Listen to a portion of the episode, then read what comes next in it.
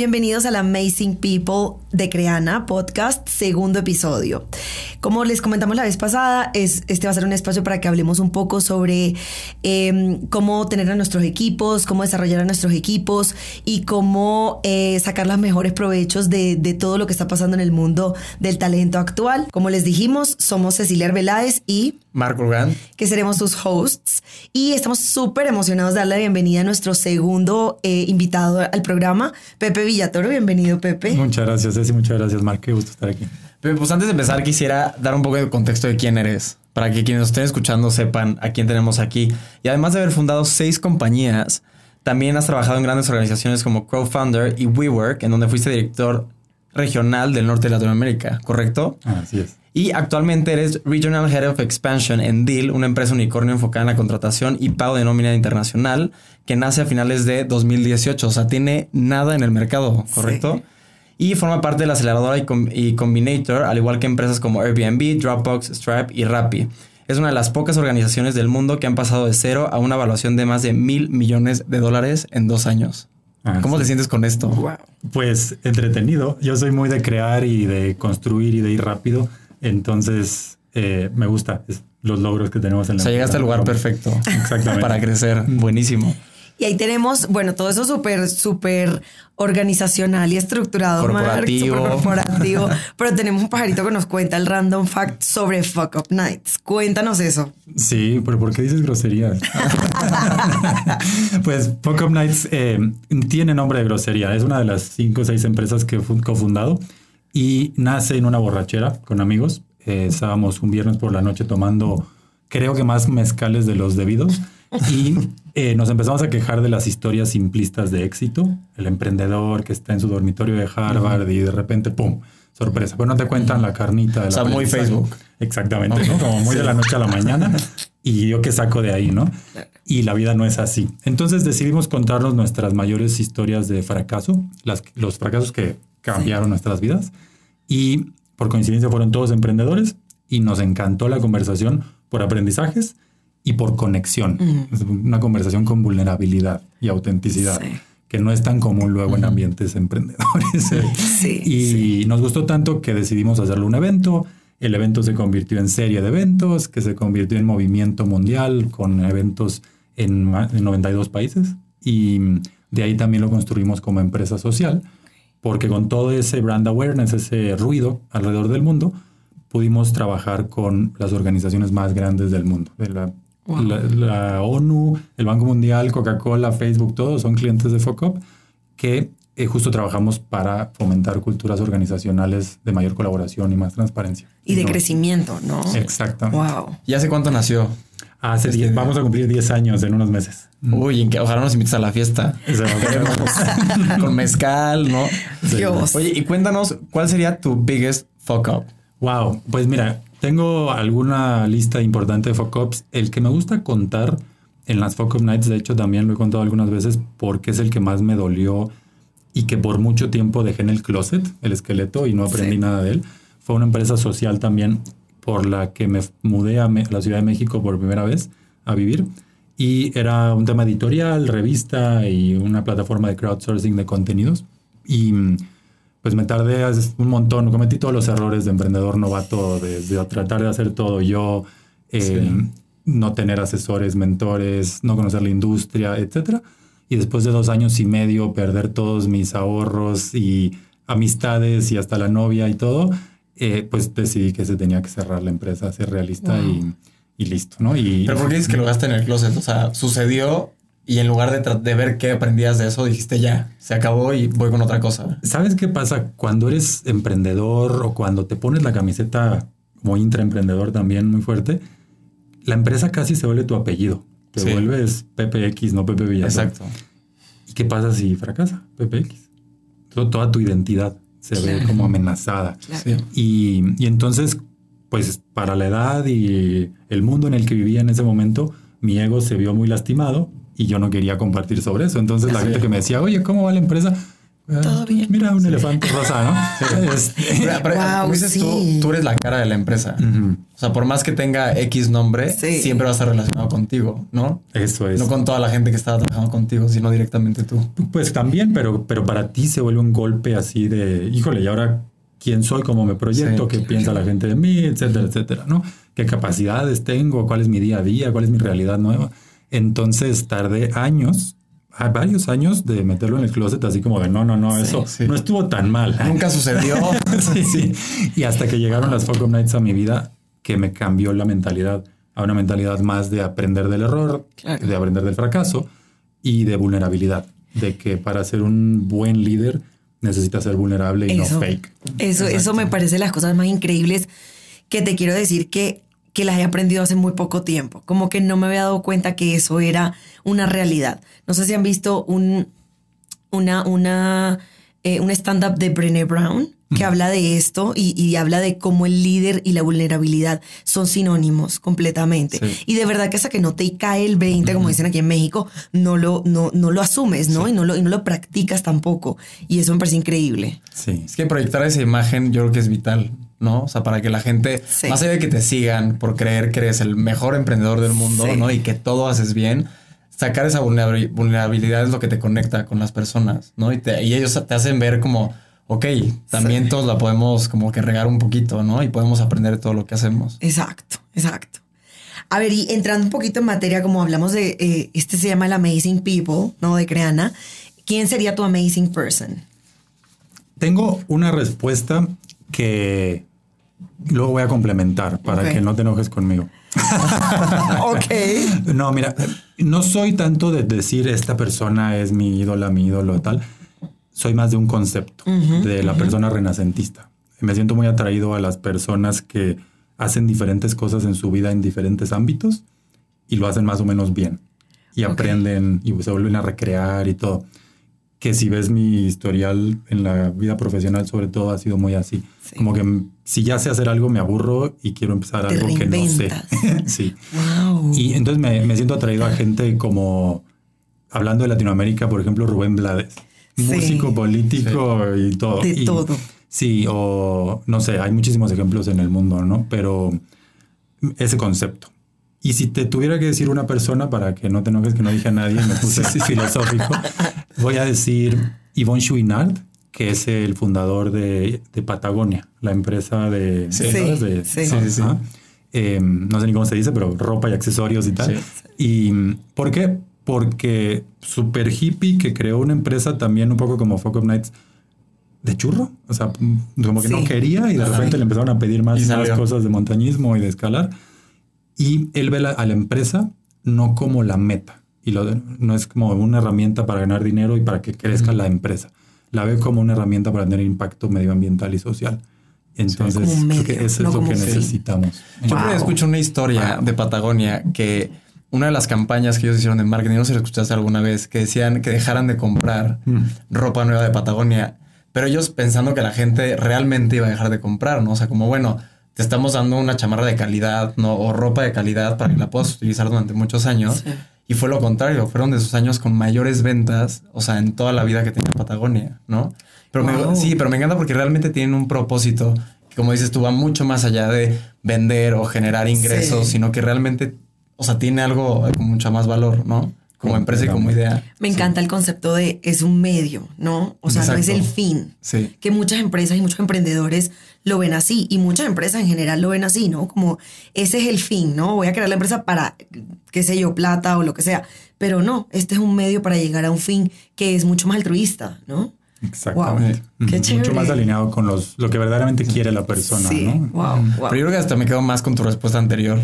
O sea, La más de- un sí, concepto Sí, sí, sí, sí, sí. que una persona. Me encantó. Totalmente Me de encantó. acuerdo. Sí. Sí. Creo que para entrar ya en materia, lo que venimos a hablar, que también vamos a seguir platicando un poquito más sobre ti, pero queremos ya entrar a una parte muy importante que es la cultura organizacional en las compañías globales, ¿no?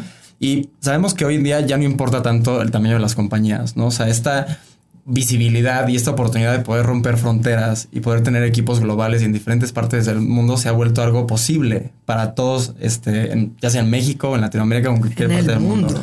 Exacto, y Deal es uno de esos casos que te ayuda justamente a llegar a esta parte, ¿no? Entonces, justo en este episodio vamos a descubrir las claves para tener una cultura organizacional alineada en todas las regiones de tu empresa, ¿no? O sea, que no tengas una cultura distinta en México como la vas a tener en Argentina o en Costa Rica, sino realmente hacer que todos se sientan en un mismo equipo.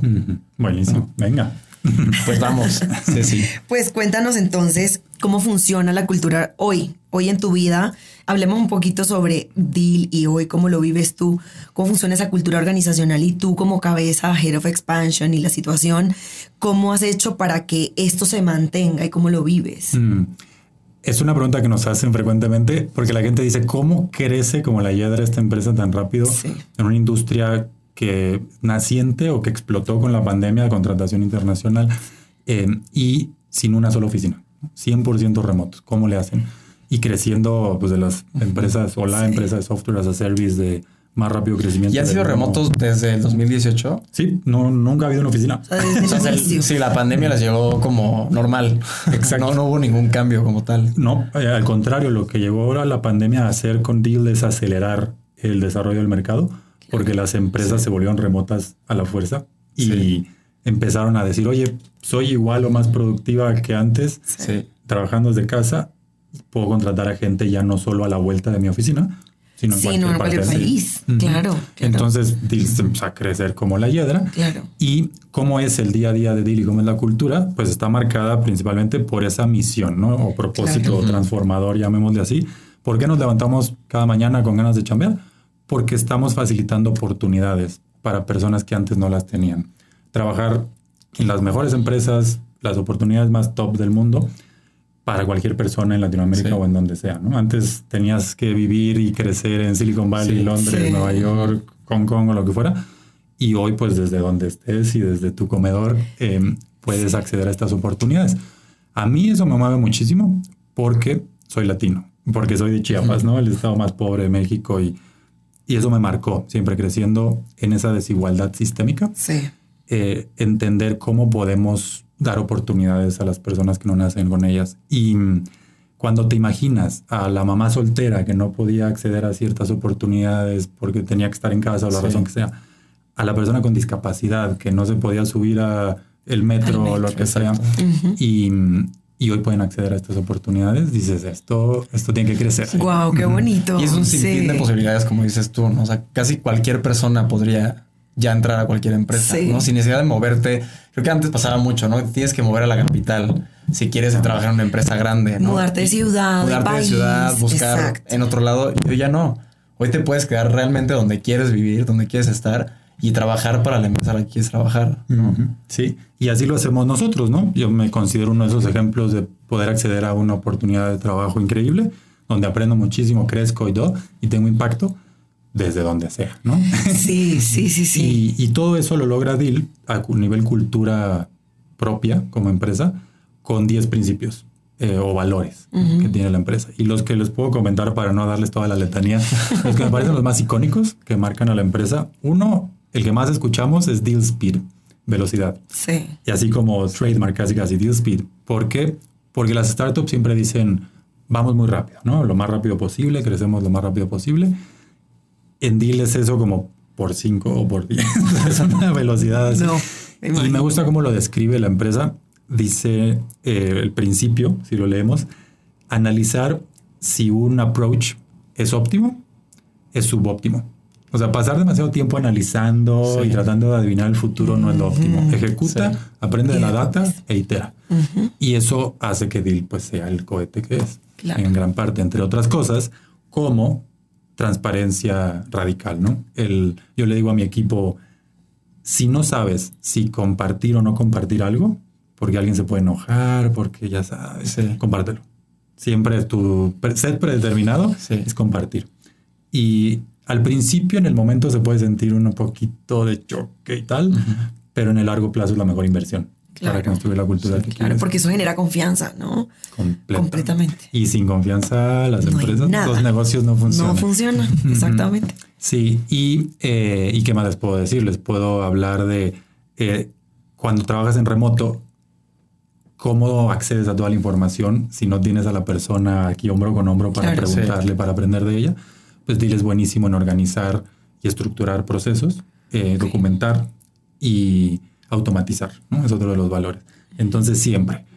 Yo lo, yo lo comento con mi equipo como si te preguntan dos o tres veces la misma cosa, entonces es momento de analizar ese crear claro, un algo proceso estás haciendo mal. Claro, claro, Exacto, claro, claro. Exacto. Como casi casi deja de hacer eso, hay que automatizarlo. ¿no? Exacto, exacto. Eh, y, y bueno, así me podría seguir con muchos de los, de De los los valores. ¿Y, pero- y tú cuál crees que hoy en día puede ser el mayor desafío para las empresas en poder lograr una mejor experiencia en sus equipos globales?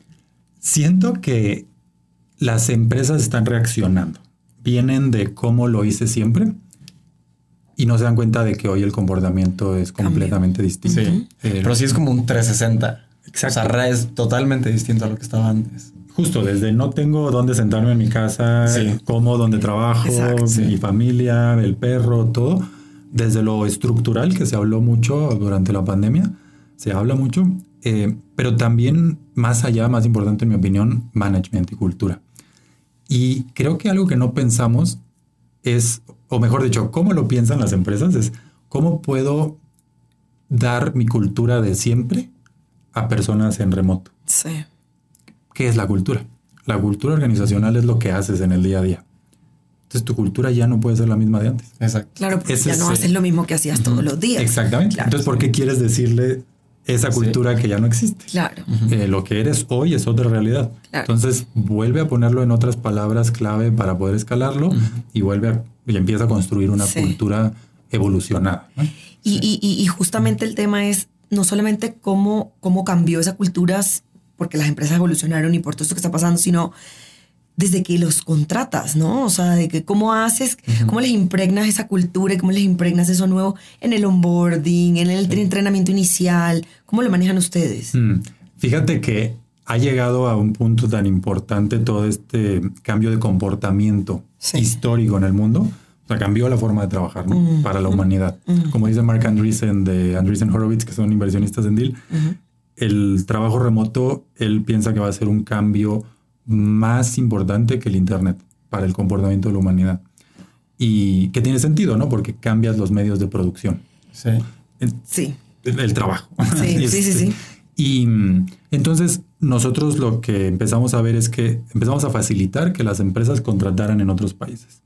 Luego, las empresas empezaron a cambiar su estrategia de talento por completo. De, Oye, pues sí, el talento no está a la vuelta de mi oficina, Exacto. está donde está. Si quiero construir la mejor empresa, necesito el mejor equipo. Y el mejor equipo se construye distribuido en donde está el talento. Y multidisciplinario al final de cuentas. Eso es, y Exacto. diverso. Sí, diverso. Que de hecho, de hecho, la parte diversa es algo muy interesante, ¿no? Porque hay muchos estudios que literal sacan de data que tu empresa puede generar muchísimo más, este, o sea, que un impacto tanto en ingresos o en lo que sea, teniendo un equipo más diverso de diferentes partes, porque hay diferentes interacciones, opiniones de distintos lados, ¿no? Y hace mucho Sí. más rico el objetivo que necesitas como compañía. claro. Es fuertísimo eso. Yo lo vivo en el día a día. Ten- somos un poco más de mil personas ahorita en Deal y hay personas, e- equipo de Deal en más de 70 países. Y es una locura. Diario trabajas con personas de diferentes continentes, idiomas, culturas y todo. Y la riqueza que da eso a un análisis, a una idea, a un proyecto, a un todo, a ti mismo como persona para desarrollarte y aprender. Es Eso es, y es riquísimo, Sí. y no lo obtendrías de otra manera, ¿no? Exacto. O sea, que es justamente lo que, lo que nos hace evolucionar como seres humanos y como profesionales. Bueno, increíble.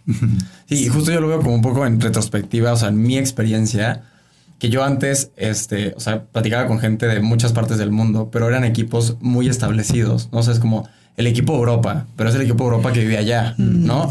O el equipo de Asia, pero es el equipo de Asia que vive allá.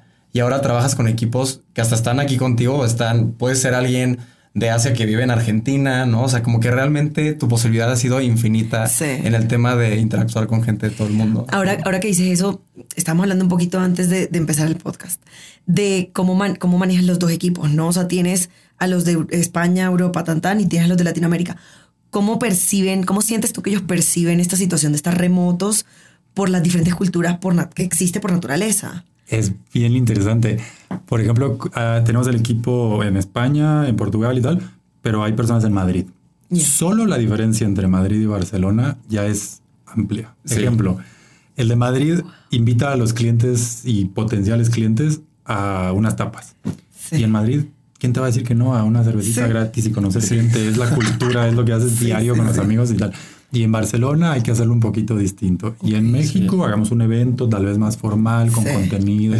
Y así vas, vas viendo que la cultura impacta, la puedes ir localizando, tu proceso, o sea, tu operación la, puedes ir localizando hasta el grano fino y se vuelve bien interesante porque terminas con este propósito y estos principios o valores de la empresa que son el eje mundial, pero luego vas localizando los procesitos para que sea más valor agregado para los y aprendes muchísimo de cada uno de los mercados. Claro, y eso para los clientes. Ahora, para los empleados, ¿cómo lo ves? O sea, para la gente que colabora con ustedes, ¿cómo lo perciben ellos? Fíjate, eh, por allá iba con lo de cómo se fue viendo la evolución de los clientes, porque, ok, ya cambié mi estrategia de talento.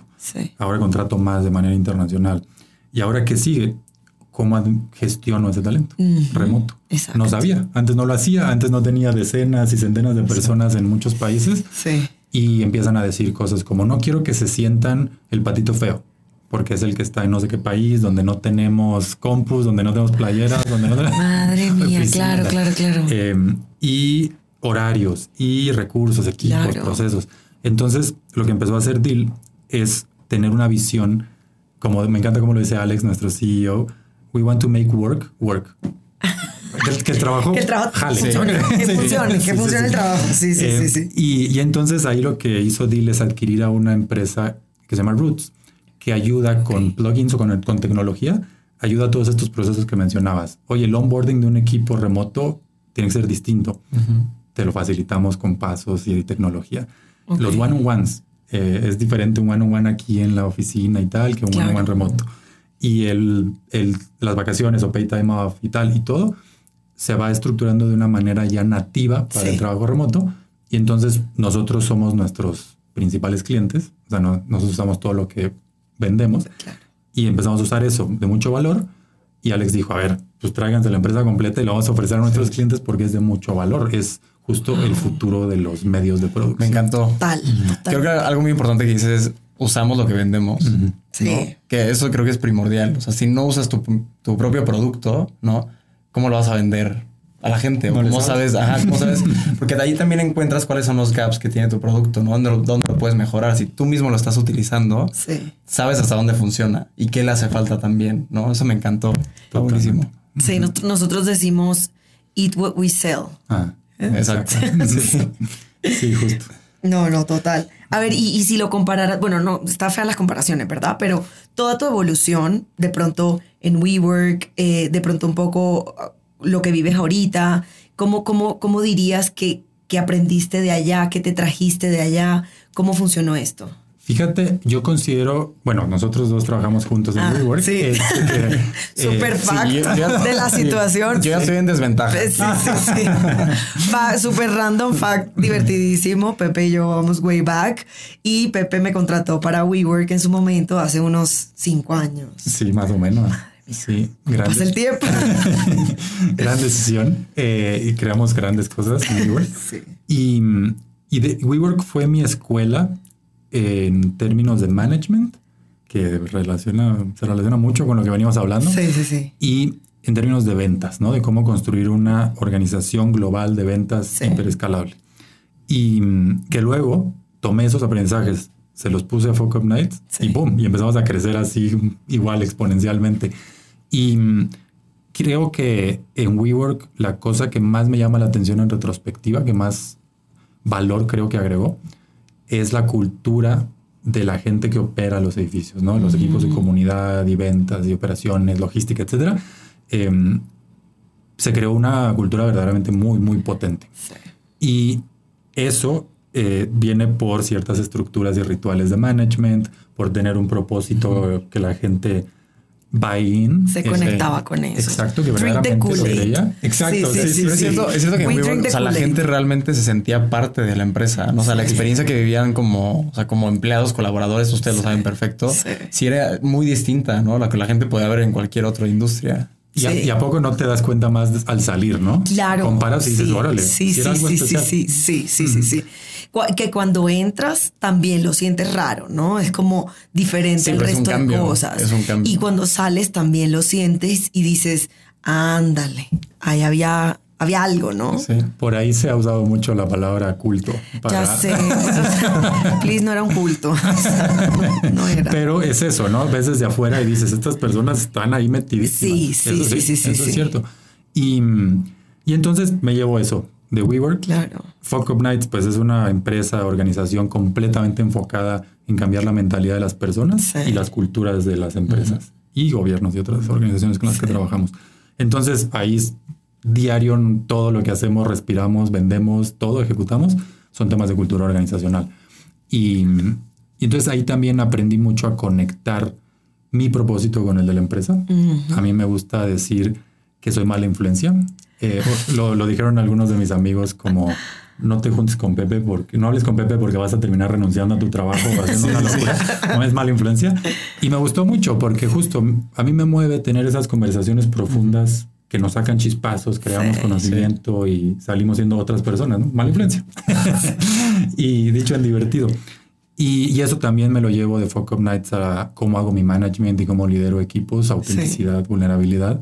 Y, y luego con Deal es impresionante porque es ahora cómo haces eso en 100% remoto en hipercrecimiento. Exacto. En la startup de software as a service de más rápido crecimiento de la historia Imagínate. de 1 a 100 millones de dólares de, de revenue. Y, y en Deal lo que he aprendido mucho es que el trabajo, los superpoderes del trabajo remoto. Sí. En la oficina, tal vez el hombre blanco heterosexual de la voz grave y tal tenía un poder injusto, ¿no? Sí. En la mesa. Sí, y sí, tal. sí, sí. Cosas jodidas, si me Sí. permiten el francés, ¿no? Y Negativas. por muchos años también. ¿no? Ya era como un estereotipo. Y ya Muy sabes plantado. aprovecharlo. Ay, es una Sí, hasta genera- tradicional ya. Sí. Sí, se genera política fea y cosas que no van enfocadas en los resultados ni el impacto. Y en el trabajo remoto, pues que te vaya bien con tu trajecito y tu fue, corbata y sí, todo. ya fue. Sí, Es mucho más transparente Claro. hacia los resultados, ¿no? Sí. Es como, ¿hiciste o no hiciste? Ahí están en las gráficas, en la Exacto. data. Y ya está. Y que me des todo el speech y que me invites a comer, eso no importa. Sí. O no existe. Sí. Entonces, esa es la parte que a mí más me gusta del trabajo remoto, que se enfoca muchísimo en quién verdaderamente vale. Sí.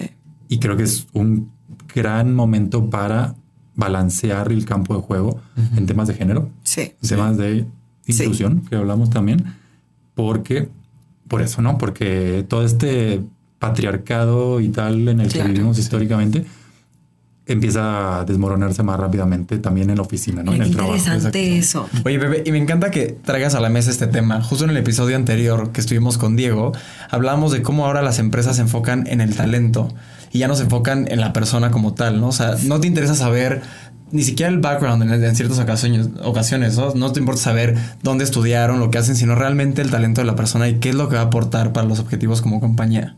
¿Qué opinas de esto? Fíjate que nosotros lo vivimos de una manera muy curiosa. A mí me toca más enfocarme en el desarrollo de los mercados, ¿no? Ventas, marketing y todo esto. Y ya no te importa si que la maestría en Harvard o el título no sé qué, o si trabajó en la gran empresa especialista en ventas. Dime su track record. Tiene Exacto. 18 años, pero vendió como loca en Sí. no sé dónde. La contratamos Sí. mañana. Punto. Sí. Y mm, Me encanta. y entonces ves un equipo súper diverso, con, que viene de diferentes como cubetitas de talento que hemos encontrado, sobre todo en toda Latinoamérica, que hay talento increíble y muy echado para adelante. Y, y ya, y lo demás es lo de menos, como bien dices, títulos, colores, sabores, y edad, todo, ¿no? O sí. sea, que antes eran los factores, Sí. o sea, de línea. Ah, si llegabas era cuál es tu edad, dónde estudiaste Sí. y de dónde vienes, ¿no? Y ahorita no es eso, como dices, cuáles han sido tus resultados en los últimos años o qué has logrado para saber cómo puedes embonar con nosotros. que ya, ya se convierte en algo más meritocrático, ¿no? O sea, ya, Exacto. ya dejamos todos los títulos y las burocracias por fuera y ya es el que hace, el que vino a hacer, a conseguir resultados y lo que decía ahorita, ¿no? Enfocado completamente en resultados y tan tan. Eso es. Y se vuelve una dinámica bien interesante y poderosa de atracción de talento. Porque tienes a tus A players, ¿no? Eh, o tienes un equipo de A players, Entonces, si ellos te dicen, oye, yo trabajé con esta persona que era la mejor, tal. Sí, Sí, tráetelo. Sí, pero ya. tráetelo ahorita. No quiero saber ahorita. nada más. Sí. Sí. No, ahorita justo esa rotación sucede, pero en todas las empresas, ¿no? O sea, ella está, estos estaban acá y ahora son un grupo que se fueron a la otra empresa y se lo jalaron por acá. Sí. Pero como dices, la gente se va mucho con esa idea, ¿no? De quiénes realmente destacaron donde estaban y son los que se quieren llevar para todos lados. Sí. Oye, Pepe, ¿y cuál, cuál crees tú que es ahorita el mayor desafío que tienen las empresas similares a la tuya, donde, donde para, para retener ese talento o- y para darles las mejores experiencias a estos equipos globales que tampoco que no están en las oficinas, ¿no? Que están totalmente remotos. ¿Qué dirías que es eso? Es un tema de claridad. La gente quiere crecer, ¿no? Quiere sentirse retada, quiere aprender. Sí. Todos estos clichés millennial de que el millennial quiere todo esto y además propósito son ciertos. Sí. ¿Por Sí. qué? Porque podemos, ¿no? Me incluyo como early millennial, ¿no? Este, y mm, si no me lo da una empresa, pues pasado mañana encontré otra en cualquier parte del mundo que a mí sí me lo puedo ofrecer o me puedo ofrecer Sí. algo más alineado con lo que busco. ya hasta de repente te ves raro si no lo ofreces. Sí. ¿no? O sea, ya como en el entorno actual en el que estamos, Sí. te- eres una de las empresas que se va a estar haciendo para atrás y para atrás y para atrás. Y al rato terminas de ser relevante para la gente, ¿no? Para querer trabajar ahí. Sí, y entonces se vuelve cuánto realmente te importa la gente. ¿Dices que te importa tu equipo o tu equipo de verdad. verdaderamente tiene claridad en el propósito, los valores, las metas, cómo Sí. hacer su rol, Sí. qué expectativas hay de esa persona y de su rol? Si tienen toda esa claridad, Sí. entonces listo, ¿no? La persona puede ir, probar, equivocarse, co- Y construir. saber que pueden crecer, ¿no? Que tienen un Exacto. career path dentro de la empresa, que tienen también un learning path, que pueden aprender cosas nuevas y tan tan, ¿no? Sí, sí, y también entra mucho el tema de los principios que hablábamos, ¿no?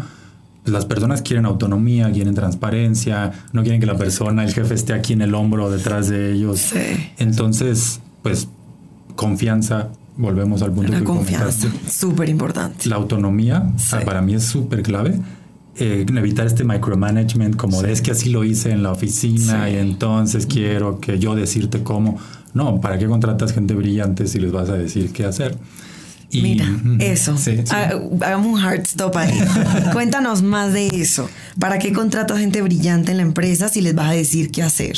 Pues yo creo que un- una manager, una líder muy exitosa, es quien se puede volver dispensable. Mm, Porque su equipo tiene toda la claridad, Sí. puede hacer de Y todo. parte de su trabajo hacer- es crear Sí. ese equipo. Sí. No, claro, Sí. claro. Lograrlo. Exacto. Traes expertos. exacto. Sí, expertos que sepan más que tú. Gente que sea mejor que tú en cosas que tú no sabes. Sí. Para que justamente puedas liderar simplemente con guía, pero que al final tu, tu trabajo se vuelve dispensable. Sí, Exacto. Y si los procesos están claros, las formas de comunicar están claras y el rol y el cómo hacerlo está claro, Sí. pues ¿para qué los distraes? Que se diviertan. Eso es eso es súper chévere. Justo eso es parte de la cultura de la que hablábamos de WeWork y era divertirse, ¿no? O sea, de que al final, yo, yo antes de, de vivirlo en WeWork no lo vivía así y, y- y me lo decía Pepe y me lo decía a- algún otro manager que tuve ahí, era... Te tienes que divertir, ¿no? O sea, yo, yo ahí descubrí mi vocación y Pepe, me, pre- esos one on ones que teníamos eran súper en el momento en el que no te diviertes, estás en el lugar incorrecto. Ya, Sí, totalmente, ¿no? totalmente. O sea, porque es tedioso, ya Sí. levantarte va a ser tedioso. Sí, entonces, sí, ¿Para sí, qué? sí. ¿No? Y el tema, de, lo bueno más de Pepe siempre le preguntaba a uno, ¿cuál es tu superpoder? ¿No? ¿Cuáles son tu- tus tres superpoderes? ¿Con qué, qué vas a hacer diferente el día de hoy? Yo decía, ¿de qué me está hablando? ¿De qué me está hablando? Ya hoy lo entiendo, hoy lo veo diferente. Y ese tema de divertirte el- con lo que estás haciendo y disfrutar lo que amas es una cosa, di- disfrutar lo que amas, disfrutar lo que haces y amar lo que haces todo el tiempo es algo completamente eh, que suena millennial. Pero que la verdad es que es es lo que mueve al Es mundo, exacto. ¿no? O sí, sea, qué, qué bonito que lo recuerdas y que lo mencionas. Sí. Hace unas semanas, en el entrenamiento que tenemos semanal con los vendedores de mi equipo, de uno de mis equipos, les decía eso. Have fun, diviértanse. Sí, sí. Y me quedaban viendo como, "Ah, mm, ah, ¿cómo se, ¿De ¿a qué te de qué hablas? A ver, detalles. sí, sí. Y les decía eso, o sea, los mejores clientes que tenemos, con los que tenemos mejor relación y todo, pues desde la primera llamada que tuvimos nos estamos cagando de risa. Exacto, exacto. La verdad. Sí, sí, sí. Y es que al final te conviertes en un cómplice y asesor de tus empresas que te compran, pero al final es, somos partners, ¿no? O sea, estamos Exacto. trabajando juntos para algo en conjunto y para mejorar la vida de la gente. no matter what. Y lograr mejores cosas. juntos. Total, total. Totalmente.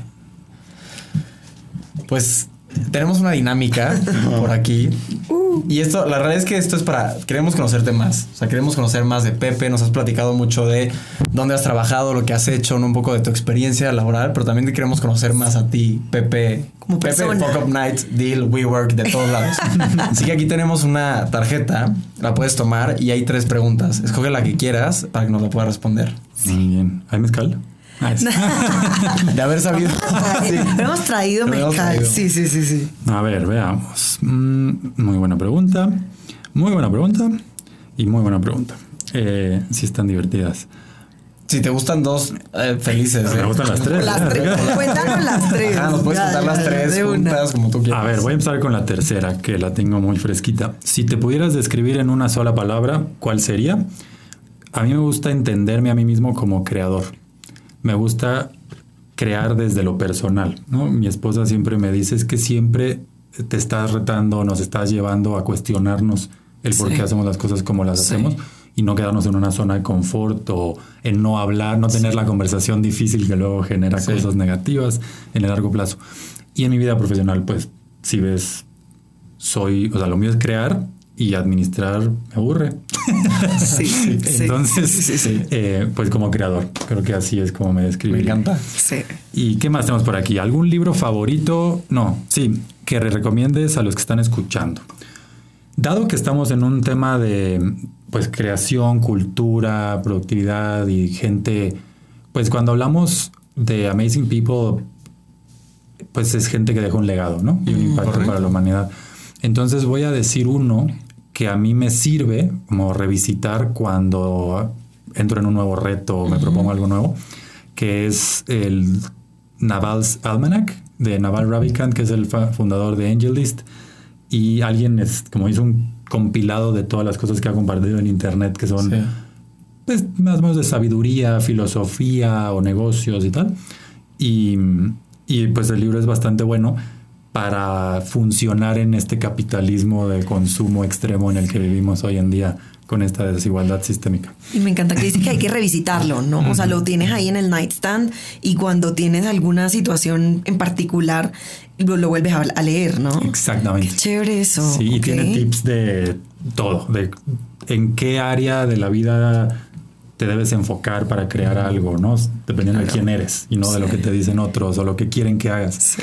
Y hasta dinero, hasta de todo. Eh, Está bastante. Pues ya sé cuál es mi siguiente libro. En serio, sí. Cool. Sí, sí, sí, no se me olvide. Bien, bien, bien. Está ¿Y la bueno. otra?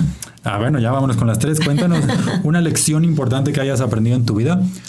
Al principio de mi... A, a mí me marca mucho mi vida profesional, ¿no? Obviamente porque pasamos muchas horas del día trabajando.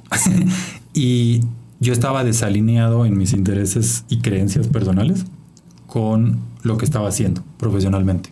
Y no fue hasta que llegó Fuck Up Nights donde hablamos mucho de eso, de esa autenticidad y de cuestionarte y ser honesto contigo mismo, y Sí. etcétera, que dije, ah, mira, Fuck Up Nights también es mala influencia.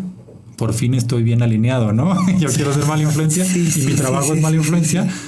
Esto se siente muy bien y fluye muy bien. Sí. Y de ahí pues ya me he seguido con esa claridad. Y entonces el aprendizaje creo que es sentarnos a preguntarnos a nosotros mismos qué es lo que valoramos.